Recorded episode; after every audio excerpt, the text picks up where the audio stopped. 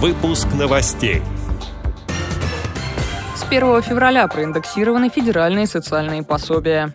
Российским учителям станет проще взаимодействовать с незрячими детьми. Федерация танцев на колясках планирует провести ряд онлайн-соревнований. Известен победитель конкурса «Новость месяца». Далее об этом подробнее в студии Дарьи Ефремова. Здравствуйте. Здравствуйте.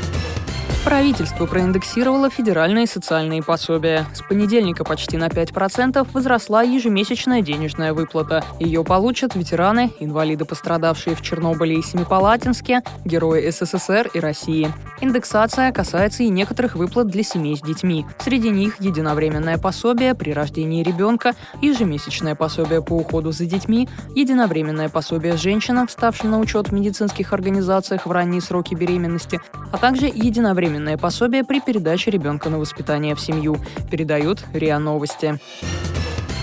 Российским учителям станет проще взаимодействовать с незрячими детьми. Появилась программа, позволяющая распознавать шрифт Брайля и трансформировать его в плоскопечатный текст.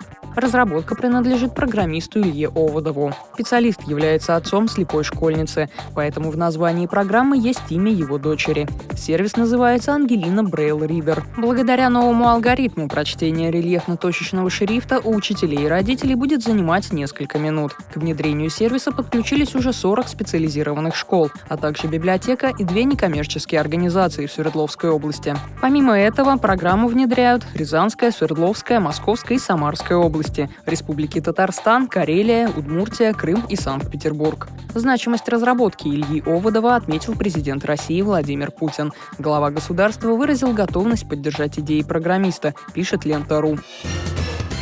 Всемирная Федерация танцев на колясках планирует провести ряд онлайн-соревнований. Как сообщает пресс-служба Паралимпийского комитета, такое решение приняли в стремлении сохранить активность людей с инвалидностью и поддержать их спортивный дух.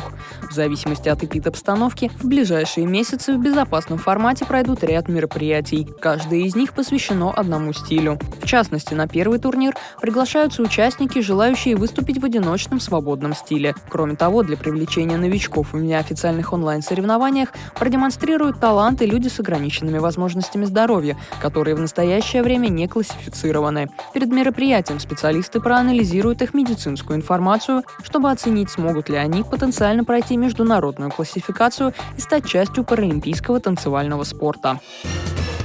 Известен победитель конкурса «Новость месяца». По итогам января 2021 года лучшее информационное сообщение направило Башкирское республиканское отделение ВОЗ. Новость прозвучала на радио ВОЗ 18 января. В сообщении рассказывалось о презентации книги по настольному теннису для слепых. Автором издания является старший тренер данного вида спорта Павел Сафонов. Приз за лучшую информацию будет направлен в региональное отделение ВОЗ. Напомним, что ранее интернет-радиостанция Всероссийского общества слепых объявила конкурс на лучшую новость месяца. Состязание продолжается. Мы ждем ваши информационные сообщения. Победители ждут ценные подарки. Подробные условия конкурса направлены в региональные организации ВОЗ. Эти и другие новости вы можете найти на сайте Радио ВОЗ. Мы будем рады рассказать о событиях в вашем регионе. Пишите нам по адресу новости собака ру. Всего доброго и до встречи.